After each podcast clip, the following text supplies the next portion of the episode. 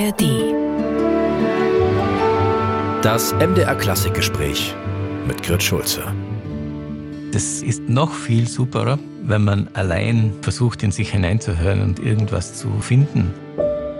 Wahrscheinlich im Alter von minus drei Monaten, als meine Mutter Schubert-Lieder gesungen hat. Thomas Leicher, Ja. Ihr Werk Böse Zellen, das hat nicht nur einen vielschichtigen Titel, sondern auch eine ebenso interessante Entstehungsgeschichte. Zunächst zum Titel. Es geht nicht um medizinische oder politische Zellen, der Auslöser ist ein ganz anderer. Ja, der Auslöser war ein Film der österreichischen äh, Regisseurin Barbara Albert, der mich damals sehr beeindruckt hat. Er war so ein atmosphärischer und inhaltlicher Hintergrund zu diesen doch teilweise zumindest dystopischen Klängen in meinem Klavierkonzert.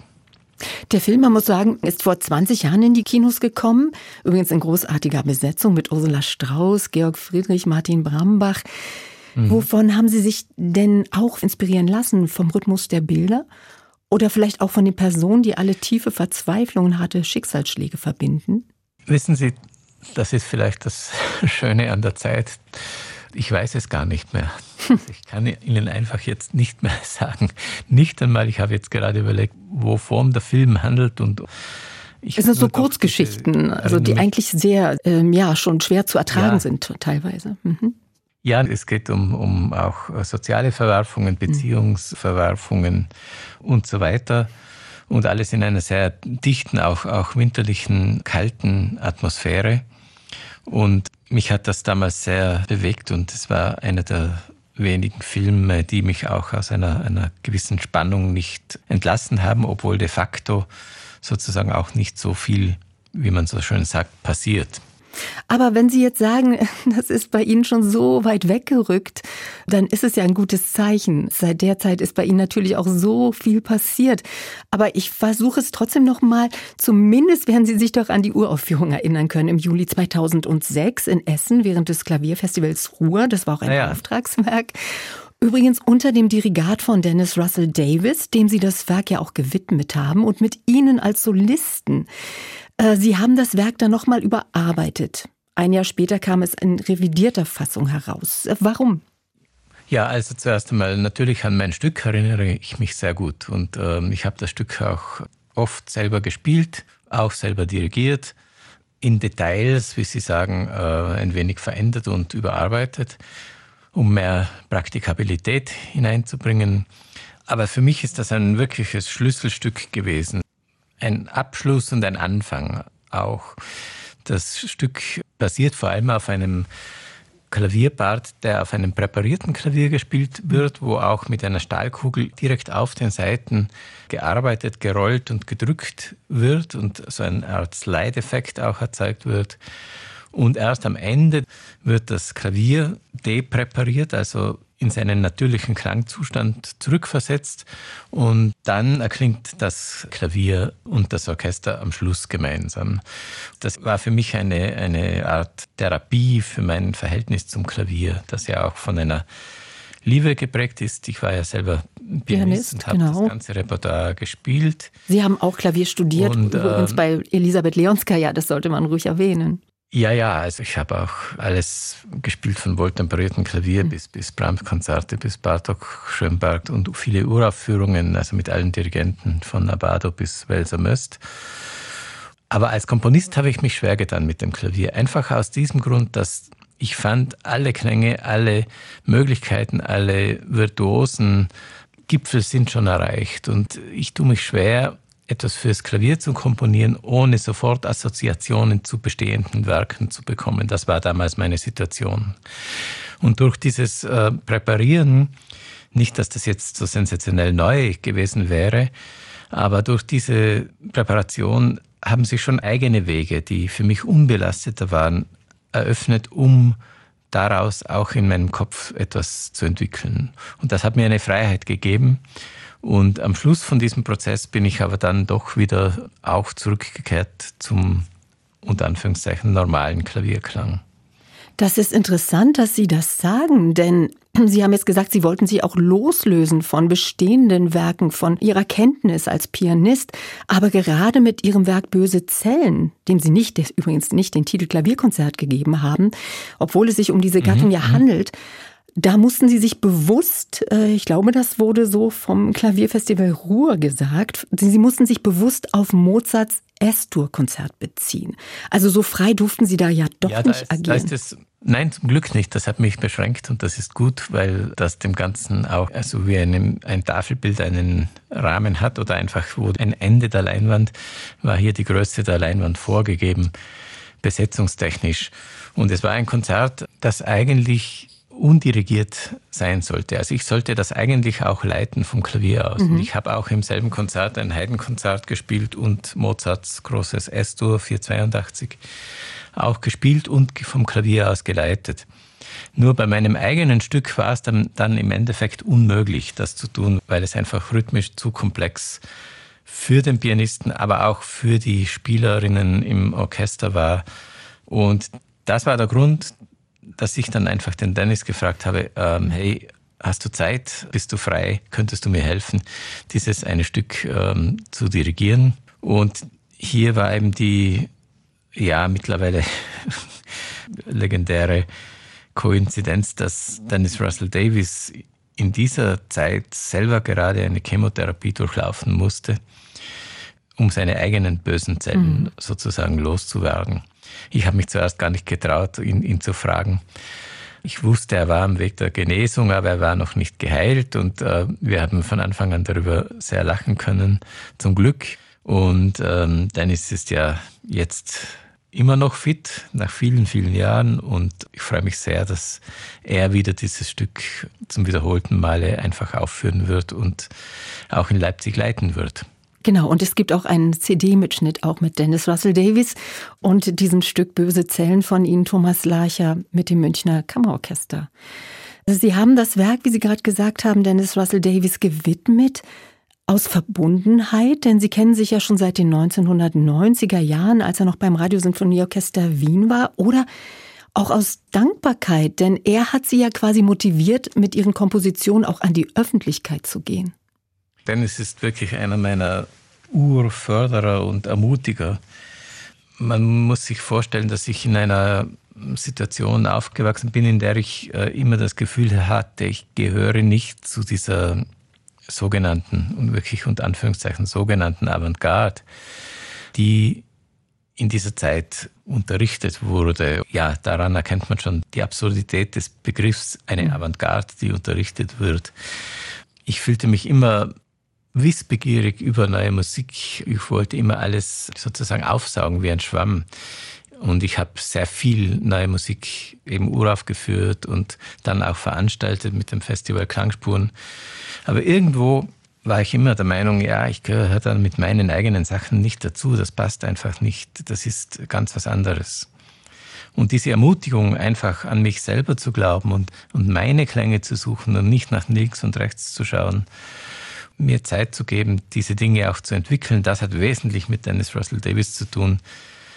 Gleich vielleicht auch mit einem Interpretenfreund wie Lars Vogt, auch ungefähr zur selben Zeit. Oder auch mit einem CD-Produzenten wie Manfred Eicher, die mich alle ermutigt haben und gesagt haben, mach doch dein Ding oder wir geben dir einen Auftrag oder ich möchte ein Stück von dir oder wir produzieren eine CD. Das war für mich sehr, sehr, sehr, sehr wichtig. Ich glaube, da stehen Sie nicht alleine mit dieser, mit dieser Einstellung, denn ich habe von einigen Komponistinnen und Komponisten gehört, dass eben gerade das Kompositionsstudium einer Musikhochschule eben verunsichern und auch die künstlerische Freiheit beschneiden. Äh, wie Sie es ja gesagt haben, die Avantgarde unterrichten, das ist schon schwierig.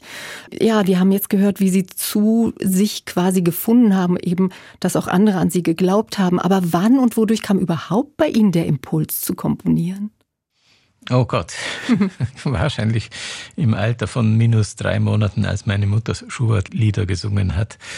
Da hat es wahrscheinlich angefangen, könnte ich mir vorstellen. Nein, ich habe immer komponiert, aber ich wollte, also schon im Alter von fünf Jahren, aber ich wollte gleichzeitig Pianist werden. Pianist, das war so ein Begriff in meiner Umgebung, das, das war kein Beruf, das war irgendwelche Stars tun, die vielleicht einmal durch Innsbruck oder Salzburg durchreisen, aber nicht, das war kein Berufsbild oder keine Perspektive, aber aus irgendeinem Grund äh, wollte ich das trotzdem werden und habe sehr viel, viel Zeit und auch wahnsinnig viel Energie in diese Richtung investiert und mhm. bin es ja dann auch letztendlich geworden. Und dadurch ist das Komponieren aber ein bisschen in den Hintergrund getreten und erst als ich so Mitte 30 war, wollte ich wirklich, habe ich mir gedacht, ja, jetzt ist eigentlich die letzte Gelegenheit, wirklich äh, zum Komponisten zu werden oder einfach noch einmal ähm, nachzudenken, was, was willst du eigentlich wirklich im Leben tun? Willst du ein Mensch bleiben, der 60, 70, 100 Mal am Jahr voll mit Adrenalin nach einem Auftritt um zwölf im Bett liegt und nicht schlafen kann? Bist du ein Podiumsmensch eigentlich oder bist du ein Veranstalter oder bist du ein letztendlich doch einer, der seine eigene Musik ähm, suchen will? Und sobald ich mir diese Frage gestellt habe, war der Weg dann eigentlich ziemlich, ziemlich klar. Das ist interessant, denn das Komponieren ist ja wirklich ein sehr einsamer und nach innen gerichteter Vorgang. Ganz anders die Rolle des Pianisten, die Sie ja ausgefüllt haben, wie Sie ja, aber gesagt. das ist das ist wunderbar, weil hm. ich glaube, dass viel viel mehr aktiv ausübende Podiumsmusiker Getriebene sind, einfach äh, die die ohne ihren verrückten Rhythmus auch nicht mehr leben können, die die einfach auch angewiesen sind auf dieses Echo, dieses viele positive Echo auch aus dem Publikum und auch untereinander, wo man sich da richtig äh, hineinlebt, äh, auch in die Werke und dann auch eine Intensität erlebt. Also wer das nicht erlebt hat, ich weiß nicht, ob man es so wirklich verstehen kann von außen.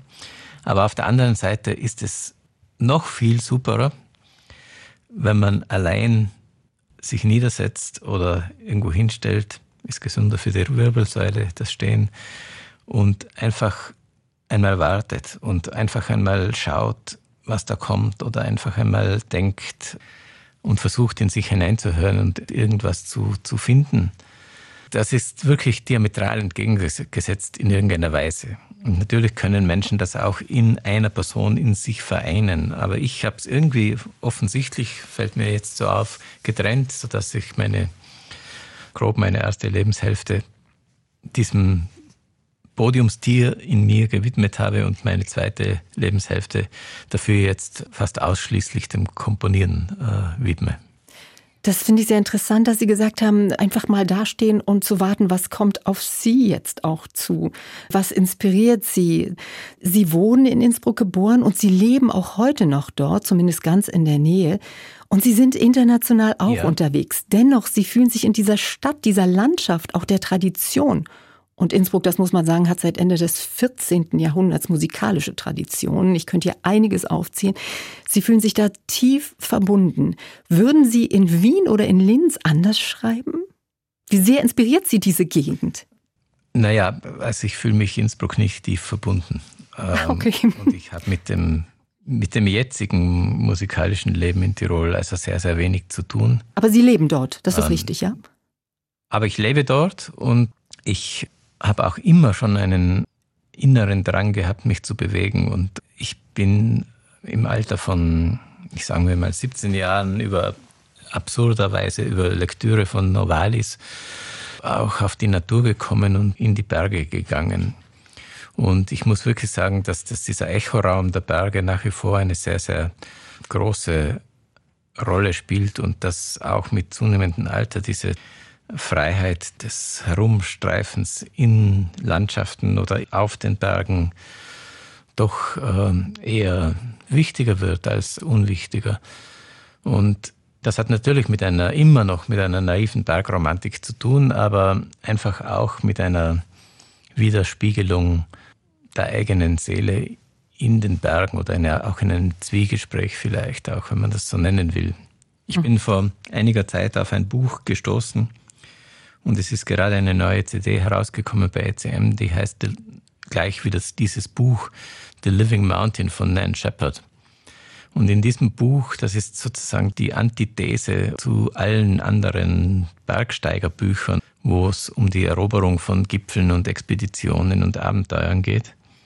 Das ist geschrieben aus einer Perspektive einer Frau, die in Schottland äh, der 40er Jahre gelebt hat und immer in den Kerngorms herumgestreift ist und dadurch Tiere getroffen hat und den Wind gespürt hat, den Sternenhimmel in der Nacht gesehen hat und eine Eule, die in der Nähe von ihr landet und wieder wegfliegt. Und die diese, diese kleinen Erlebnisse in Bezug auf ihre Person sehen konnte und mit ihrem Inneren abgleichen konnte. Und das sind ganz wunderbare Texte, in denen ich mich sehr gefunden habe und von denen ich dann eben auch einen kleinen Ausschnitt äh, vertont habe. Und auch gerade, was Sie gesagt haben, die Stille. Ich glaube, die Stille findet man ja auch in dieser Abgeschiedenheit, in dieser Bergwelt. Und die Stille ist heutzutage ein wertvolles Gut, denn wir sind ja permanent von Geräuschen umgeben. Wie wichtig ist Stille, auch auskomponierte ja. Stille in Ihrer Musik? Es gibt da diesen, früher war das, würde, heute würde man mal sagen, so ein CI von ECM. Musik ist das Schönste, abgesehen von der Stille. Nur geht es auch dann natürlich um die Definition der Stille, weil die Stille in, in einer Naturumgebung oder in einer Umgebung, die relativ unberührt noch von anderen Geräuschen jetzt in dem Fall ist, das ist ja eine lebendige Stille. Also mit Geräuschen, vom, die der Wind verursacht, mit den Geräuschen von den Tieren, Genau, was Sie vorhin beschrieben haben in dem Buch, genau. Immer, genau, und auch wenn man sozusagen den eigenen Herzschlag anfängt zu hören, dann hört man ja immer noch irgendwo und weit tiefer hinein. Ähm, es ist ja sozusagen eine sehr lebendige Stille. Das ist ein Paradoxon natürlich, weil entweder es ist still oder es ist nicht still. Und effektiv ist es eigentlich nur im schalltoten Raum des Irrkam wirklich fast still, außer den Geräuschen, die man selber macht. Also Stille ist vielleicht ein eigenes Universum für sich. Ich habe immer öfters auch gesagt, ich komponiere viele Stücke auch in, in dem Sinn als Umrahmung für einen Moment der Stille. Also wo sehr viel Energie notwendig ist, um zu einem, ja, zu einem sozusagen schwarzen Loch der Stille irgendwo zu kommen, um das wirklich dann aber auch bewusst zu machen, wenn es dann da ist und dann wieder zu verlassen. Darüber könnte man jetzt stundenlang sprechen oder auch Erfahrungen abgleichen, wie das jeder für sich erlebt oder erleben kann. Aber für mich ist das schon wichtig. Mhm. Dann könnte ich sagen, dann suche ich auch jetzt die Stille und danke Ihnen für das Gespräch, Thomas Leicher. Aber ich möchte Sie Gerne. nicht aus dem Gespräch lassen, um nochmal zu fragen. Sie werden für die Festwoche der MDR Klangkörper im März, da feiern wir nämlich 100-jähriges Bestehen von mhm. MDR Chor und MDR Sinfonieorchester. Ja, gehört, ja, genau. Genau, Sie sind gebeten, ein Auftragswerk zu schreiben. Ja, wie, wie weit sind Sie damit? Oder ist das alles das im Kopf schon fertig? Oder dürfen Sie nichts verraten? Im Kopf wird es nie fertig sein, aber de facto ist es fast fertig. Gut, dann belassen wir es dabei und freuen uns auf den März, Super. aber jetzt erstmal auf den Sonntagabend. Ich danke Ihnen sehr für das Gespräch, wenn wir Ihr Werk Böse Zellen gerne, Thomas gerne. Leicher hören werden. Vielen Dank. Gerne. MDR Klassik